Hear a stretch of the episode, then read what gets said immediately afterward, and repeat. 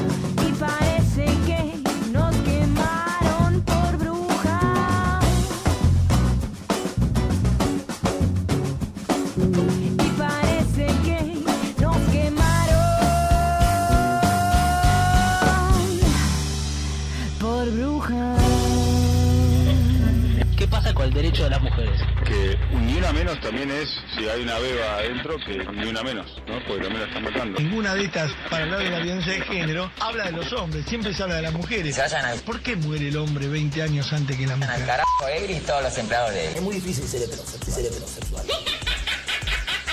En ninguna parte del mundo a las 5 y 20 de la mañana una chica puede andar sola por la calle. Que el patriarcado no te duerma.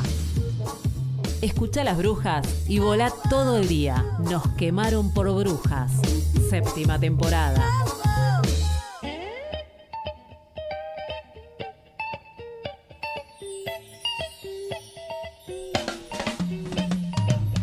Séptima temporada de Nos quemaron por brujas aquí en Radio Presente de 9 a 10 de la mañana y segundo día de la semana, segundo Nos quemaron informativo, ya llegamos a la quelarre cultural para que te vayas desperezando la cadera y te prepares para el fin de semana, pero falta un poquitito, falta un poquitito, todavía te queda una hora de política, economía, sociedad. Eh, vamos a hacer un repaso por los martes verdes, por la legalización y despenalización del aborto. Vamos a hacer un montón de caminos, eh, porque hay tanto para recorrer en esta Argentina que la verdad que está media caótica, pero nosotros la iluminamos con información feminista. Y hablando de radialistas feministas, aquí volvió Laura Mancha Labori. ¿Cómo estás? He vuelto, ¿cómo le va, Jessy Farías? Te veo media eh, todavía... Sigo, sigo media. Ahora ya no es el estómago, ahora es la cabeza. Ah, Tengo la sensación de pinchazos en todo el cerebro, más o menos. Venía hablando con Nico Carral, compañero de la radio, quien estaba en los controles, que si tengo que hacer un balance de la época macrista, creo que me he enfermado más durante este tiempo que, no sé, en los últimos 10 años de mi vida. Es para analizar. Yo creo que hay algo del, del- del- la macrisis que está afectando a mi cuerpo de manera contundente. Se me ocurre que puede ser una próxima columna, quizás la del mes de julio, de las psicólogas feministas. Eh, vamos a hablar de salud mental, ¿no? Orientado por ahí, pero por ahí nos pueden dar una manito para desentrañar esto que nos sucede. Yo creo que no, a ver, eh, eh, estoy haciendo, no, no lo voy a hacer acá en el aire porque se me va a fallar la memoria, entonces voy a gastar un montón de tiempo y no te voy a poder decir que, por ejemplo, nos vas a poder escuchar hoy mismo a las 12 del mediodía por Radio La Quinta Pata, a las 7 de la tarde por Radio Las Musas y por FM Cooperativa 105.1 a las 22 horas. Pero también nos vas a poder escuchar, eh, también sí, también hoy a las 21, ahí en Radio Tierra Campesina. Y el sábado nos vas a poder escuchar por dos radios, compañeras. Una cordobesa, una platense. El sábado a las 3 de la tarde, Radio Revés. El sábado a las 18 horas, Radio de la Azotea. Los sábados te podés dar mecha, te la podés dar de la pera con el aquelarre cultural porque mamita, la que nos espera. Vamos Lo a adelantar algo. Vamos- foto, pose, pose, pose. Pose, pose, pose, fotografía. De eso se trata el aquelarre del viernes que ya vamos a ir adelantando durante todo el programa. Y también tenemos redes sociales, Twitter, arroba NQPB, Instagram de la misma manera, arroba NQPB. En Facebook estamos como Nos Quemaron por Brujas y pueden escucharnos en Spotify como Nos Quemaron por Brujas y en Audioboom, una plataforma donde pueden escuchar todos los programas que ya sucedieron en lo que va del año y años anteriores y notas también en Audioboom como Nos Quemaron por Brujas. Lo que vas a poder escuchar es, por ejemplo, algo que seguramente te está haciendo estallar la cabeza como a vos, Lau. La inflación de junio fue del 3,7%, el índice de precios al consumidor, consumidora representativo de los hogares en todo el país subió, como decíamos, un 3,7% en junio y así acumuló un 16%, 16%, te lo repito, en el primer semestre. Es la variación mensual más elevada en dos años y la segunda más alta desde que el INDEC retomó la confección eh, del IPC en mayo de 2016. Ahí en tiempo argentino, tiempoar.com.ar, podés leer la notita, eh, cómo este 3,7% complica el acuerdo con el FMI. Y seguimos repasando las noticias. Se viene un nuevo verdurazo hoy en la 132, no me pidas que lo diga de otra manera. No. Exposición de Ganadería, Agricultura e Industria Internacional en la Rural abrirá sus puertas ¿no? contra la tradicional corte de cintas, la rural que durante la época invernal, estas vacaciones de invierno para las niñas, abre las puertas como un paseo. Eh, habrá un verdurazo. Hmm. Bajo la consigna hay otro campo que la está pasando mal. La Unión de Trabajadores y Trabajadoras de la Tierra realizará un verdurazo en la rural para expresar la crítica situación que está viviendo el sector. Eh, bueno, recordemos, el lunes hablábamos con compañeras de Mendoza, Sí. con Amalia, ingeniera agrónoma, que nos contaba lo que eh, tenía que ver con la eliminación del monotributo social agropecuario, las implicancias que tiene en el sector y sobre todo en la vida de las mujeres trabajadoras del campo. Así es, desde la Unión de Trabajadores de la Tierra dicen en un contexto de recesión donde el dólar aumentó más del 50% en menos de tres meses, aumentaron las tarifas, el combustible y la renta de la tierra, el gobierno decide quitar la única herramienta de política pública que, que quedaba para el sector. Estamos hablando del monotributo social agropecuario. Puedes escuchar de nuevo la nota que le hicimos a Amalia en Audioboom ahí para enterarte de lo que nos decía que tiene que ver con cómo este monotributo lo que venía era a visibilizar el laburo de las campesinas y de los campesinos, algo que no está visto, pero que es parte de lo que hace funcionar el engranaje del campo. Por eso la consigna interesante, hay otro campo que la está pasando mal porque vos escuchás a la gente que está ahí con esos apellidos ilustres en la rural que te dicen, nah, no pasa. La verdad que este presidente hizo todo lo que estábamos esperando, estamos como mejor que nunca, ¿qué? ¿La ¿Qué? soja qué? ¿La ¿Qué? soja Ah, qué? nah, por- Qué bien por te sale el tonito, doble apellido, ¿no? Camionetas. Bueno, hay otro campo, no es el único. Ahora vamos a hablar sobre les aportantes truches, porque acá en Las Brujas incluimos hasta también lo que tiene que ver con los aportes. Ampliaron la denuncia contra Vidal por estos aportes truchos que salieron a la luz, eh, la campaña de la gobernadora, aparentemente eh, la plata no sabemos muy bien de dónde salió, la que eh, demostraron o bueno, dijeron que era de aportantes que finalmente no, yo no puse ninguna plata. Escúchame, la, la parte esa de la transparencia y la cero corrupción que venían impulsando allá cuando se estaban vendiendo para que finalmente fueran lo que son, que son nuestras autoridades, ¿qué onda con eso? Porque la verdad es que no me queda demasiado clarito. Bueno, básicamente no, no existe. La senadora Teresa García pidió a la justicia que se investiguen todos los aportes que recibió el PRO en la provincia provincia de Buenos Aires y que se analice la base de datos de los y las monotributistas sociales cuyos nombres habían sido utilizados para justificar el origen de los fondos. Y ahí va la pelota pasando un poco entre Carolina Stanley del Ministerio de Desarrollo Social y también desde el ANSES porque la justicia ya le está pidiendo los nombres, los datos de estos Mm. aportantes y todavía no hay una respuesta oficial. La gobernadora María Eugenia Vidal dijo que esto era una denuncia del kirchnerismo, desacreditando un poco la denuncia, pero esto va creciendo cada vez más. Una denuncia que parte desde el Destape, un medio que dejó de estar en los canales este, y ahora está lo puedes ver a través de streaming los, los domingos a la noche. Puedes seguir también no la web, el destape.com.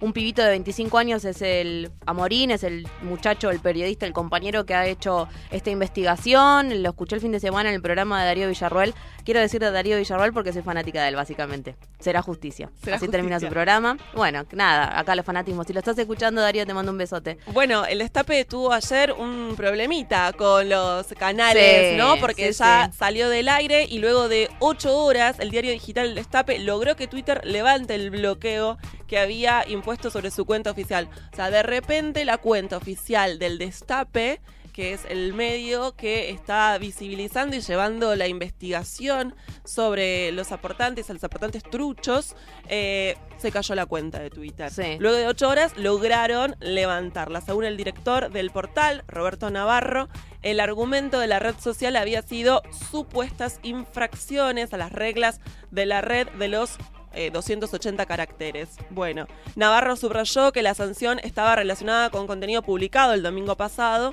eh, en la oportunidad en el que el programa semanal, que se transmite, como decía Jesse, por streaming, se amplió la denuncia acerca de los aportantes truchos de la campaña electoral de Cambiemos en la provincia de Buenos Aires y empieza esto también a manchar un poco la imagen de la gobernadora Vidal. eh, Y sin embargo no hace mella todavía. Todavía, ¿eh? bueno. En ciertos sectores sí, porque por supuesto, eh, como bonaerenses nos parece nefasta la, la, mm, sus políticas. Bueno, Scioli tampoco, tampoco opinaba distinto, ¿no? Del, del ex gobernador de la provincia de Buenos Aires, a quien tuve ahí comandando mi provincia, mi región durante tantísimos años.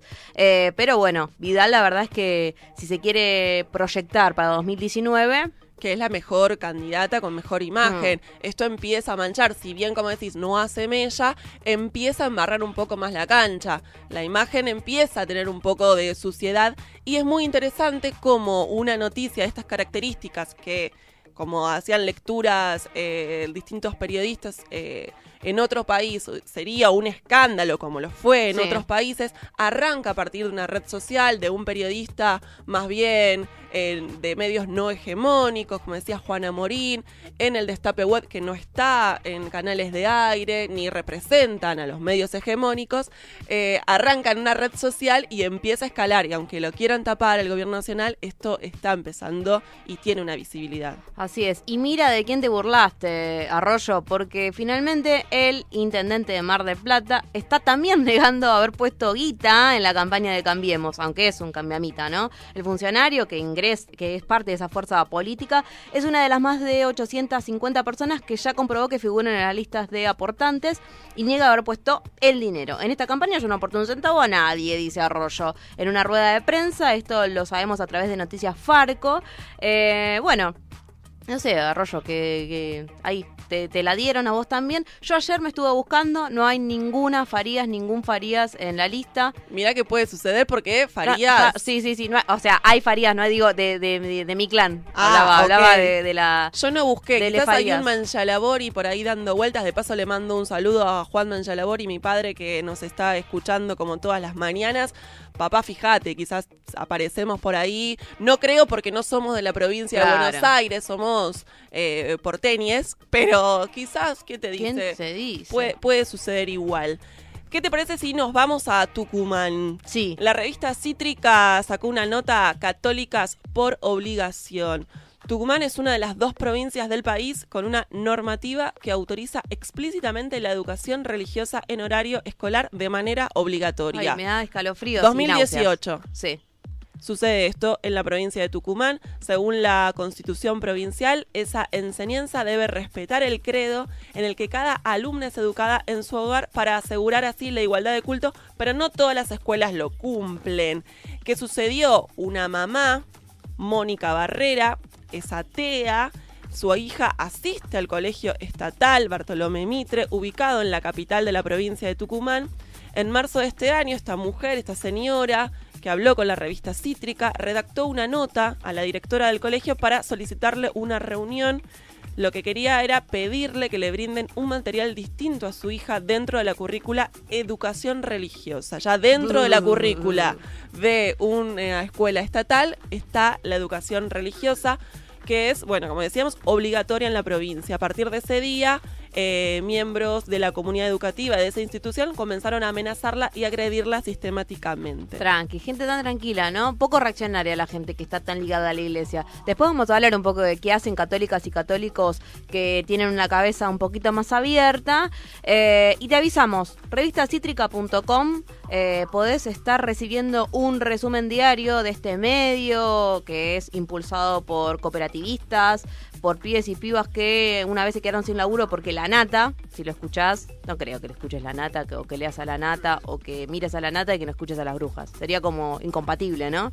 Pero si por esas dudas, eh, A por esas casualidades... A veces sí, escuchar al enemigo es también verdad. es A mí una- no me da tanto el estómago para... para, para... Yo a Mirta Legrand te la veo cada tanto. Pero sí, tiene una otra cosa, no sé, la nata ya me dan ganas de clavarme un tenedor en los ojos para no poder ver nunca más ninguna imagen. Eh, pero te avisamos que Revista Cítrica puedes recibir su resumen diario enviando un mensaje al 11 62 98 07 29.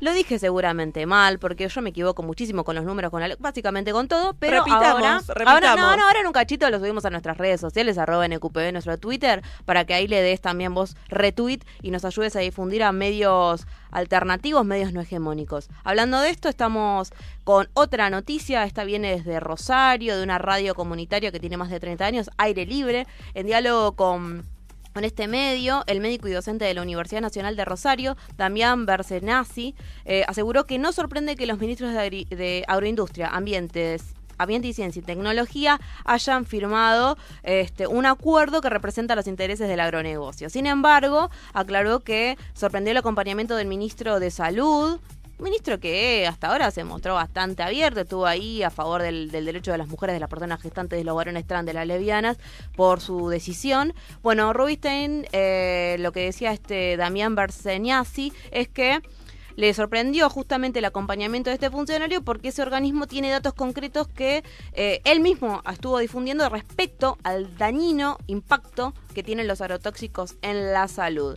Nos parece muy poco responsable que el Ministerio de Salud de la Nación suscriba un documento que dice que el problema no son las distintas las, di- las distancias, perdón, sino cómo se usa el veneno. Ah, bueno bastante, no sé, no, por ahí lo escribe uno con los pies, vamos a ver, ¿no? Este, pero tiene que ver un poco con las políticas que están llevando a cabo, que tienen que ver con seguir envenenándonos. Nos dan por todos lados. Bueno, un poquito más de veneno en, en los alimentos. Bueno, por, ahí, te- por, Jessica, ahí, te- por ahí tenés un, por ahí te comiste algo un tomate que le habían dado ahí, Monsanto lo habían llenado de pesticida. Bueno, Y eso te reventó el hígado. Más, bueno, el aumento del Atari, bueno. Bueno, ¿no? Más De- el cagazo de quedarte sin laburo. Despido, Bueno, dale. bueno, bueno, todo, todo te quejas, Laura, al final. Vamos a Telesur. eh, Con otra mala también. Pero sí. Bueno. Lo tratamos. ahí, ¿eh? Sí, ya quédate que, que, que, que en algún momento van a llegar las buenas. Quédate con las brujas que la vamos a pasar un poquito mejor, pero lamentablemente Telesur nos trae una mala noticia. Registran otro asesinato de un líder social en Cauca, Colombia. El dirigente social Luis Eduardo Dagua Conda fue encontrado sin vida con señales de golpes y tortura en el municipio de Caloto, Cauca, repetimos, en Colombia. Esta es una noticia de Telesur, lamentablemente también para Latinoamérica, los movimientos sociales y todo lo que tiene que ver con la represión y mi- militarización de los pueblos está complicado. Estas han sido algunas de las noticias que hemos elegido para acompañarte en esta mañana brujeril. Intentaremos de alguna manera remontar esto. Quédate hasta las 10 con nosotras. Información. Economía. Deportes. Series. Películas. Música. Literatura. Nos quemaron por brujas. Séptima temporada.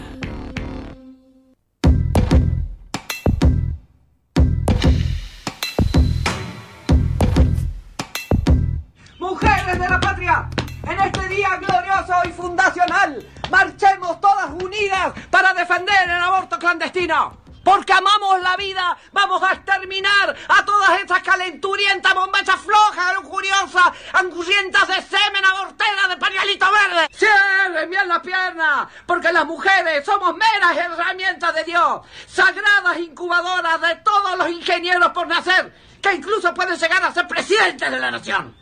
¿Qué piensan que llevan en su vientre? ¿Un pomelo? ¿Un árbol? ¿Un saxofón? ¿Un helado de fresa? ¿Un perro? Cuando nuestra mascota se queda embarazada, no vamos al veterinario para pedirle que aborte. Lamentamos, uh, pero enseguida buscamos a quien regalarle los perritos, previamente desparasitados, vacunados y castrados, claro. ¡Cierren las piernas! O ardan en la hoguera, junto a los homosexuales, los travestis, los transgéneros y los divorciados. ¡No al voto femenino! Quien dice esto es Verónica Ginás, mientras nos reímos, porque lo hemos escuchado ya muchas veces y nos seguimos riendo. Verónica Ginás, actriz argentina, forma parte de actrices argentinas que están a favor de la legalización y despenalización del aborto, haciendo estas parodias hermosas, porque de alguna manera tenemos que reírnos de todo esto que está diciendo. Tremendo, ¿no? Porque la verdad es que vos lo escuchás, te, te, te hace una mueca en la cara, ¿no? Te, la- te las comisuras del- de, los labios te los hace para arriba porque no puedes dejar de sonreír, de ahí de contener la risa para que no se escuche cuando nos da aire Nico. Pero la realidad es que esto lo sostienen un montón y un montón y un montón de personas que se cuelgan un pañuelito celeste en el cuello. Sí. Entre ellas la gobernadora Vidal. Exactamente, personas que dicen esto en el Senado, Mm. que exponen y hablan de esta manera sobre nuestros cuerpos, sobre nuestras decisiones, sobre nuestras eh, autonomías y libertades. Así que es gracioso, es una parodia, pero es bastante real. Sí, Eh, bastante real fue un nuevo martes verde, uno que se concretó ayer, fue la tercera jornada de exposiciones en el Senado, el plenario de las comisiones que van a tratar el proyecto que tuvo media sanción finalmente el 14 de junio, después de casi 24 horas de debate. Las comisiones son salud, salud, justicia de asuntos constitucionales, eh, de esa Cámara, de la Cámara Alta, hizo esta nueva reunión con la participación de expositoras y expositores que estuvieron ahí analizando el proyecto de ley y este, inclinándose a favor o en contra de los derechos humanos. Expusieron 18 personas, 6 mujeres, 12 varones, entre ellos el antiderecho Mario Oarre, un periodista que se erige como tal, como un pañuelo celesti- celestito, eh, repugnante. Fue repugnante ayer Mariano Barrio Hmm. cómo nos trató de genocidas, habló de que nos comparó con el nazismo, con el, holo- el holocausto, lo que sucedió eh, y lo que, digamos, nosotras queremos que sea legal el aborto. Bueno, fue eh, impresionante, un nivel de brutalidad. Voy a salir a dar vuelta a una mesa que está allá en la sala de producción. Nico, bancámela, bancámela por favor y Soste- vuelvo. Sostenela que Jessy ya va a dar la vuelta, mientras yo te cuento que también estuvo Luis Durán Figueroa, médico especialista en patología esofágica. O sea, el señor es especialista del esófago y estuvo hablando en contra de la legalización del aborto. Expuso de una manera cruel, surrealista, eh, video PowerPoint del año 86. El grito silencioso. Traducción, tradu- exactamente. Traducción en un español, English medio sí. raro. Vemos Eh, al bebito. Sí, aquí vemos al bebito cómo se descuartiza. Y, bueno, señor, por favor, por suerte estuvieron eh, Beatriz Mirkin, senadora de Mendoza, que fue nuestra gran heroína en toda la sesión, que se extendió bastante porque Sí. eh, se atrasaron las exposiciones. Y porque hay intervenciones de senadoras y senadores que no hacen más que meter, meter el puño para que, para desinformar básicamente, no haciendo preguntas que tienen que ver, por ejemplo, con cómo, eh, cómo fondeaste tu investigación.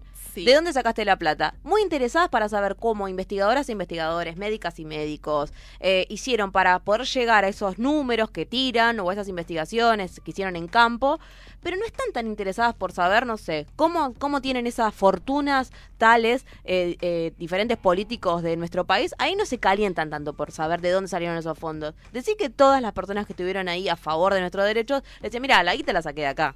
Exactamente, sin ningún problema. Claro, yo soy del CONICET y sabes lo que tengo que hacer para poder este, hacer esta investigación. Tengo que presentar tantos papeles que, que no podría no podría meter nada trucho. Pero bueno, esto hace dilatar el debate y irse por las ramas, básicamente un poco lo que estoy haciendo en este momento. El clima del debate fue tenso, entonces, esa, fue- esa es eh, la Es palabra. El clima que se viene Sí, en la calle. sintiendo en la calle, en la opinión pública en general, eh, ahora en estas exposiciones eh, en, en el Senado, no se pueden llevar pañuelos. No se puede aplaudir en el recinto. Es muy gracioso ver a las compañeras periodistas feministas levantando las manos y moviéndolas en gesto de aplauso porque no permiten aplaudir. Digamos, el clima dentro del recinto es un poco la traducción lo que se vive fuera en la calle, eh, en las redes sociales, donde persiguen a quienes dan pelea por el aborto legal. Se conoció también eh, estos, días a, a la escritora Claudia Piñeiro, que fue invitada a una charla con el escritor cubano Leonardo Padura en la Fundación OSDE y desde las redes sociales la escracharon llamándola escritora abortera.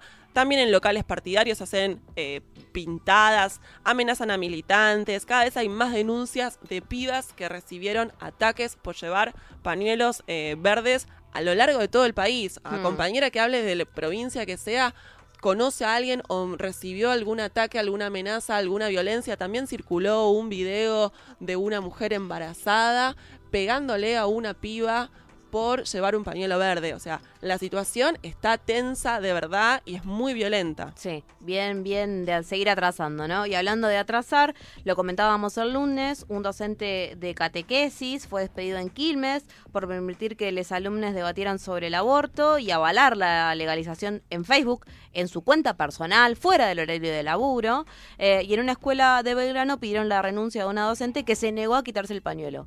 Las libertades individuales te las pasas por, ¿sabes por dónde, no? Por ahí. Sí, por totalmente. Bueno, también hay un problema muy importante. Los grupos antiderechos no quieren la información eh, que es pública, que circule, que sea una, una información fehaciente. Persiguen a profesionales de la salud y atacan también a periodistas feministas, como le pasó a Mariana Carvajal, que tuiteó, eh, tuiteó en su cuenta. Sí. eh, que por informar sobre el problema del aborto en La Rioja, con estadísticas oficiales y datos de lo que ve en la atención de las mujeres en la terapia intensiva, eh, una médica, una ginecóloga, Paula Juárez, que trabaja en el Hospital de la Madre y el Niño en la capital riojana, eh, bueno, desde que ella... eh, dio esta información, recibió eh, amenazas y eh, persecuciones, empezaron a, a perseguirla, a amenazarla. Hablamos de doble amenaza, ¿no? Por, por un lado, Mariana en las redes sociales y por el otro lado, a. Paola Juárez, esta médica, a quien, quien fue eh, intimada por el director del centro sanitario. Pero ¿saben qué? Estamos tan organizadas que recibe apoyos de un montón de federaciones de la red de profesionales por el derecho a decidir y de un montón de espacios más. La nota de la que estamos hablando salió el 12 de julio, se llama Las complicaciones de La Rioja. Eh, podés ver ahí cómo la bardearon a Mariana en su, fe- en su Twitter. Y la nota, el artículo, lo que decía es que en La Rioja, escucha bien, cada 44 horas un adolescente llega al hospital con complicaciones por un aborto clandestino. A lo largo de 2016 fueron atendidas con ese cuadro 198 chicas menores de 19 años. El doble, el doble que en 2015.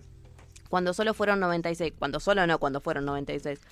Eh, pero tal vez el dato más dramático que revelan las estadísticas oficiales del Ministerio de Salud de La Rioja, a la que Página 12 tuvo acceso a través de Mariana Carvajal, es que hubo 31 internaciones por aborto de nenas de entre 10 y 14 años y la misma cantidad por parto. ¿Me escucharon bien, no? 30 internaciones por aborto de nenas de 14, de, de- de entre 10 y 14 años y la misma cantidad de internaciones por parto. Eso decía la nota, que también detallaba que en 2016 hubo eh, 840 hubo 840 internaciones. Eh, una internación por cada 10 nacimientos. Un aborto, una internación por aborto cada 10 nacimientos. Si esto no te da cuenta de que es una cuestión de política pública y de derechos humanos, no entendiste nada. Nada, y de salud, ¿no? Mm. Eh, en este hospital de La Rioja que decimos que amenazan a las profesionales y también a las periodistas feministas como Mariana Carvajal, es el mismo pi- hospital que sigue todavía trabajando el anestesiólogo que anunció que va a torturar mujeres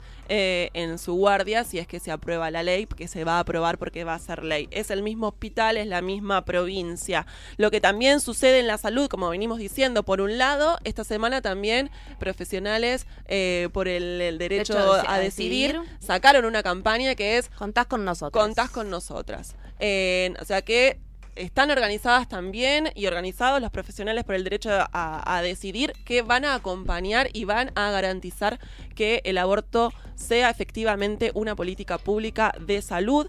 Pero hay mucho lobby con lo que tiene que ver con la salud y con los presupuestos. Eh, bueno, ya lo había dicho eh, la CGT que si de llegarse a aprobar eh, el aborto legal podría tener complicaciones en los presupuestos, que las obras sociales y las prepagas no iban a poder costear eh, estas Bla, bla, bla. intervenciones. Sí. Bla, bla, bla. Exactamente.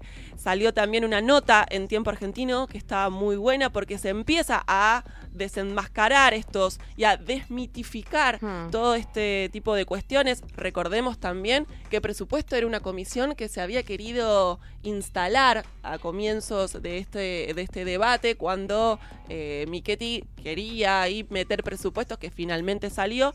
Porque mismo el ministro de, de- de Salud, Rubinstein, dijo que no hacía falta. No.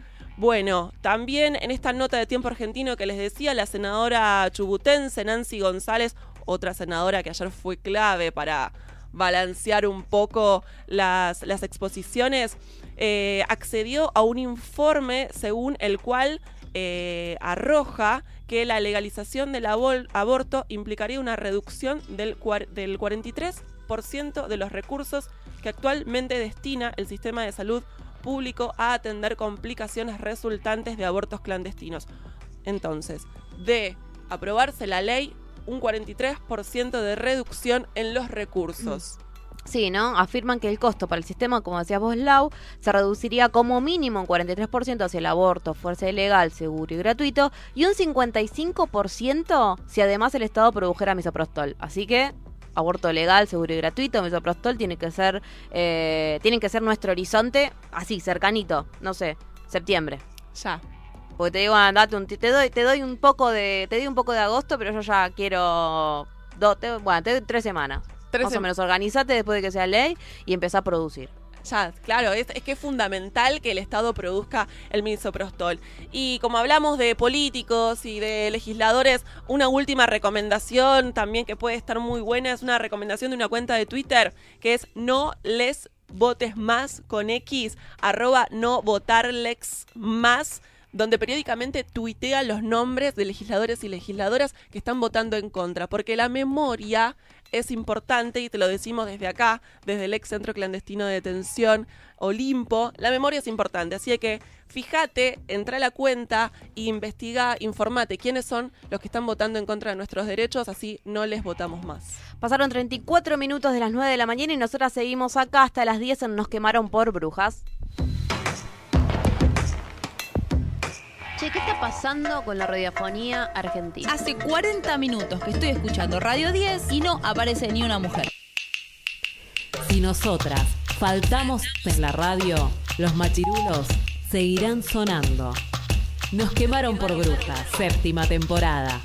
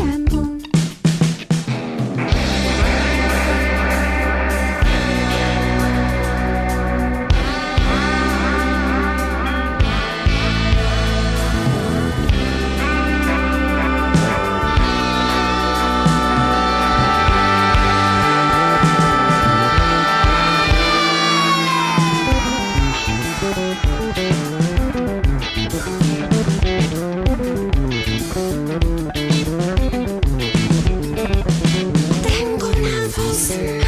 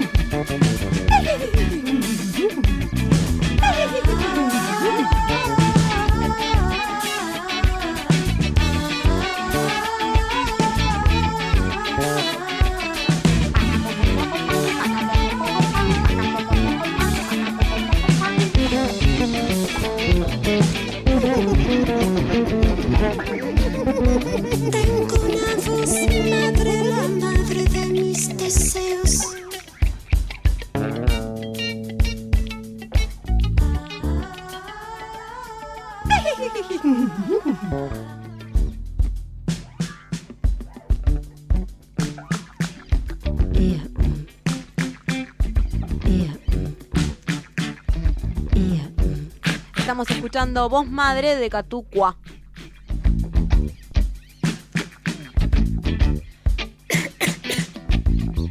Somos La Voz Indígena, 95 puntos, la radio comunitaria del norte salteño. La Voz Indígena, Asociación Mundial de Radios Comunitarias, AMARC, Argentina. Por primera vez, el aborto se debate en el Congreso. Por primera vez, llega al Congreso nuestra lucha por su legalización. Mariana Carvajal, periodista feminista especializada en género. Escribí sobre mujeres, muchas de ellas adolescentes o madres de proles, muertas como consecuencias de abortos inseguros. A veces ni llegué a conocer sus nombres. Me indigné hasta las lágrimas por tanta injusticia e inequidad. Finalmente de eso se trata. Siempre han accedido a un aborto seguro, clandestino, pero seguro, aquellas que han podido juntar el dinero y la información necesaria para tener una interrupción de embarazo en condiciones seguras. Las que se mueren, claro, son las más vulnerables. Los y las representantes del pueblo tienen el deber de sentar posición. Los y las legisladoras tienen la oportunidad de escuchar nuestro reclamo y hacer historia. Aborto legal, seguro y gratuito. Radio Presente. En la lucha contra el patriarcado, las brujas decimos presente.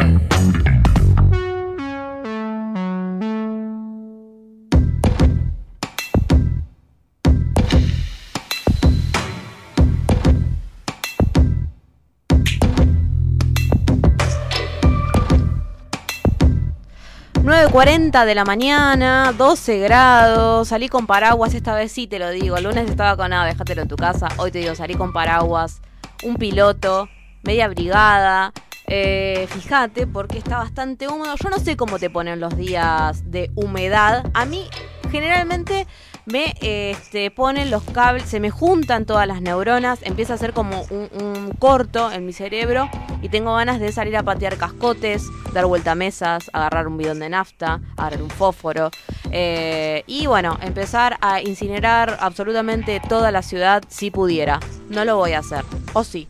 Eh, eso lo, lo veremos a lo largo de la, de la jornada, ¿no? Porque, bueno, esta jornada sigue extensiva. Recién pasaron, como decíamos, 20 minutos de las 9 de la mañana. Nosotros seguimos aquí en Nos quemaron por brujas, por radio presente. Eh, queremos saber qué te pasa a vos también en los días de humedad o qué te pasa a vos con las medidas del gobierno, qué te está pasando a vos en este mismísimo momento. Y por eso queremos leerte en arroba NQPB. Nuestro Instagram también es el mismo. eh, y nuestro Facebook Nos quemaron por brujas.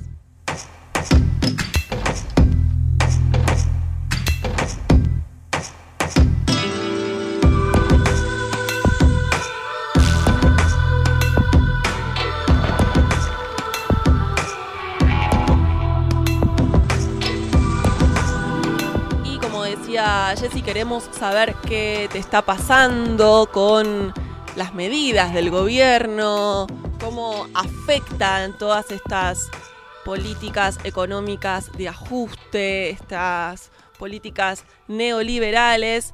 Y nos preguntamos por qué luchar juntas también contra el ajuste neoliberal, FMI y el G20. Ayer en un nuevo martes verde que estuvimos recordando y repasando durante toda la mañana, se llevó a cabo el foro feminista contra el G20, el aborto como justicia económica. Y realmente hacían esta pregunta, ¿no? ¿Por qué luchar juntas también contra el ajuste neoliberal, FMI y el G20? ¿Qué es todo esto? ¿Cómo nos afecta? ¿Qué implicancias tiene? Para eso estamos en comunicación con Florencia Partenio, socióloga feminista, docente y doctora en ciencias sociales de la UBA y una de las impulsoras del foro feminista contra el G20. Florencia, muy buenos días. Laura y Jessica, te saludamos. Buen día, Laura, ¿cómo están todas? Hola. Bien, muy bien. Primero, muchas gracias por la comunicación, que iba a ser un- un poquito más temprano, se extendió, así que te agradecemos por la espera y el tiempo. Bueno, Eh, bueno, gracias, sí. Bueno, a un poco contar cómo fue ayer en un martes verde con una propuesta distinta, eh, incorporando también la, la- la temática económica y del por qué es importante luchar juntas también contra este ajuste neoliberal, este acuerdo contra el FMI y el G20, que parece una sigla que no se entiende muy bien, quizás muchas no sepamos, o muchas sí, pero de qué se trata y por qué es importante estar juntas. Bueno, fue, eh, la verdad que fue un- una jornada muy intensa, estuvieron eh, como todas las, los martes verdes que está organizando la campaña, con una diversidad de, intervenciones, estuvieron las, futbolistas de ferro, eh, poetas, hubo música y sobre el cierre nos tocó subir al escenario a nosotras. Eh, fue una de las acciones eh, justamente donde nos preguntábamos eh, que la- el aborto como una cuestión de justicia económica, el aborto legal, seguro y gratuito, y en ese marco, como bien vos decías, eh, trabajar las cuestiones eh, económicas que son luchas que nos unen, eh, en tanto los acuerdos que está cerrando el actual gobierno de Macri y la agenda de los organismos multilaterales de crédito que se está instalando en la Argentina nos afecta especialmente a nosotras. Cuando decimos nosotras, decimos nosotras mujeres, nosotras lesbianas, nosotras bisexuales, nosotras trans, nosotras travestis, porque justamente este avance del endeudamiento con el FMI, que es un, un, un nuevo capítulo en los países que se vuelven a endeudar, eh, implica una serie de condicionalidades que nos va a aplicar el Fondo Monetario. No olvidemos que este fin de semana del, del 19 al 21 van a estar reunidas acá eh, no solamente la máxima autoridad del Fondo Monetario, Cristina Lagarde, sino también todos los ministros de finanzas y obviamente todo el equipo económico del gobierno de Macri. Entonces, esto implica cerrar ese préstamo y ese préstamo viene con un paquete de ajuste.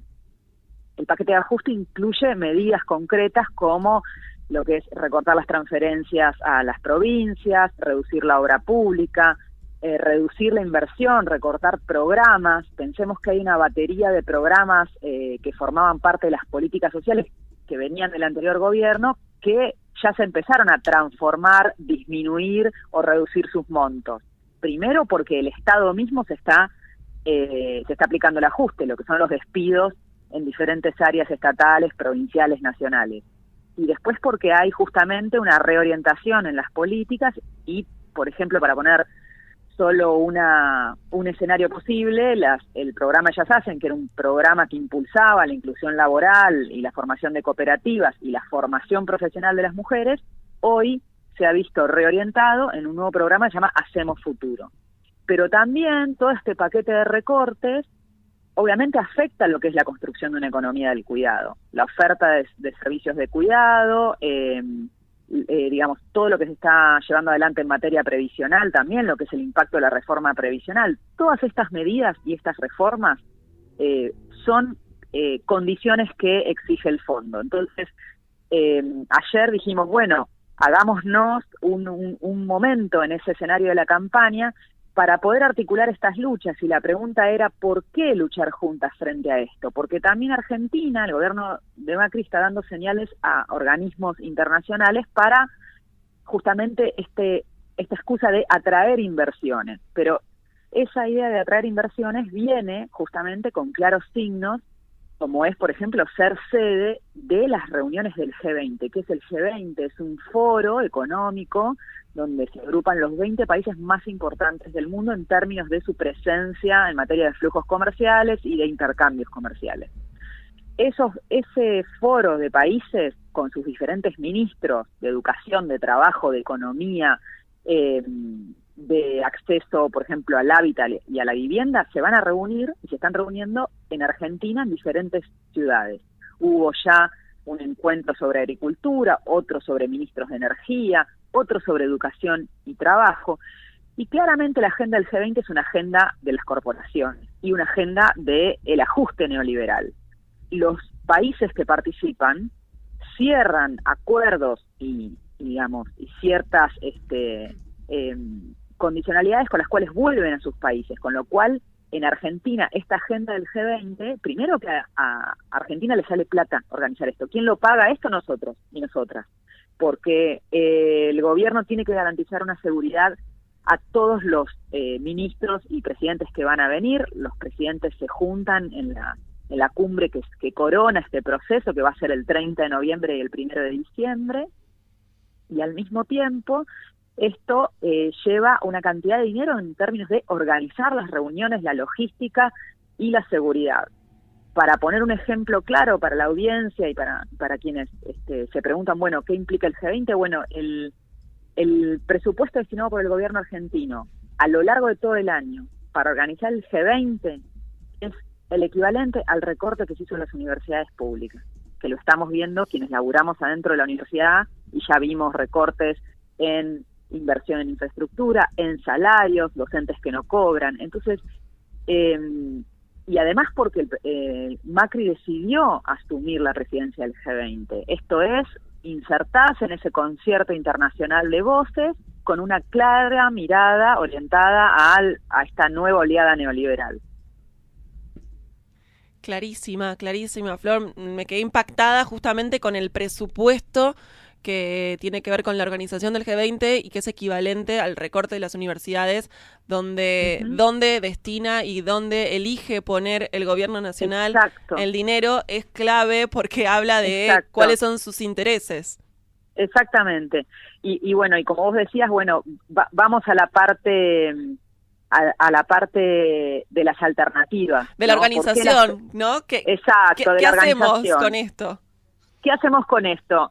Bueno, el año pasado las feministas organizamos un foro contra la OMC, que fue la Organización Mundial del Comercio, otro organismo multilateral que se, se llevó adelante acá en, en, Argentina también, digamos. Son todas las señales que está dando este gobierno.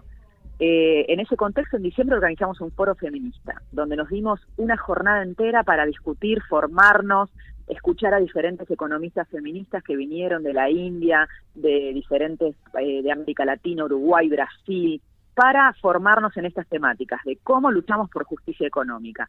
Y este año nosotras decidimos hacer un segundo foro eh, que, se- que está en plena construcción, que donde se están sumando reunión a reunión, se suman nuevas organizaciones, nuevas colectivas, y la idea es, de cara al, eh, a la reunión de el Women's 20, Mujeres 20, vean ustedes cómo el G20 pone en el centro de la escena a las mujeres, se apropian de nuestros términos, hablando de empoderamiento económico de las mujeres, y hay un grupo de afinidad que se llama Mujeres 20.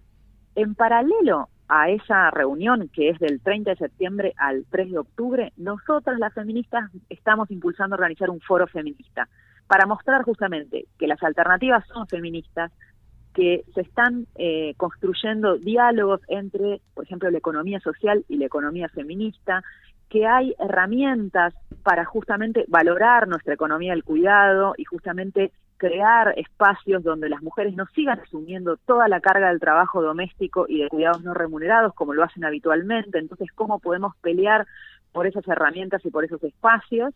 Y la idea es que sea un foro internacional, como fue el de la OMC. Así que nos estamos preparando para eso, que va a ser la previa del Encuentro Nacional de Mujeres.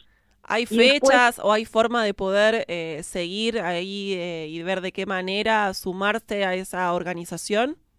Sí, claro, tenemos un espacio en Facebook donde vamos a ir sumando, por ejemplo, espacios de formación virtual, porque nos parecía que había diferentes compañeras de otros países o de otras provincias que no eh, pueden viajar a los diferentes talleres que estamos armando, que son justamente en los ejes de justicia económica. Entonces dijimos, bueno, lancemos un espacio, de formación virtual. El 27 de julio se lanza un, un seminario virtual para todas las que estén interesadas, es de acceso libre y gratuito y nos pueden escribir al, eh, a la página del foro, que es Foro Feminista contra el G20, que nos, nos encuentran en Facebook, eh, y pronto estaremos lanzando la convocatoria y la vamos a, difundir también en el programa de ustedes, se las vamos a enviar para que la puedan acercar a las, a las interesadas. Y, y sí, la idea es eh, caminar hacia, hacia octubre y después en diciembre participar de una gran movilización y, y de diferentes charlas y paneles que se van a armar en el contexto de la reunión cuando vengan los presidentes de, de, los, de los 20 países más importantes acá, justamente para mostrar el repudio y eh, también construir alternativas. Florencia Partenio, socióloga feminista, docente y doctora en ciencias sociales de la UBA y una de las impulsoras de este foro feminista contra el G20. Te agradecemos muchísimo esta comunicación. Muchas gracias. Un beso. Chao, saludos. En la lucha contra el patriarcado, las brujas decimos presente. Nos vamos acercando porque le estamos choreando a la radio dos minutitos y le vamos a robar uno más porque queremos contarles que el viernes de 9 a 10 viene la Aquelarre Cultural. Así es, el Teaquelarre especial fotografía. Sí. Van a estar Mariel Jiménez, Radialista feminista. Radialista compañera. feminista, comunicadora, psicóloga, eh, bueno, que está llevando adelante un taller que se llama Mi cuerpo, mi batalla, así que seguro van a estar hablando de eso, sobre la fotografía como una performance distinta, ¿no? Pensada desde otra manera. Sí, también va a estar Lucky Pérez, que es fotógrafa, y va. Los temas, algunos de los temas van a ser de construcción de las huellas de la violencia a través de la fotografía documental, la foto como catarsis y la fotografía como performance, como decías vos, Lau. Y recordá que estamos haciendo un sorteo. Eh, hay entradas para la Marilina Tortillera del 21 de julio. Eh, participás a través del Instagram de Nos quemaron por brujas, arroba NQPB. Participá porque hay que festejar la amistad del 20. Recordemos que es el día de la amiga, del amigo, del amigue.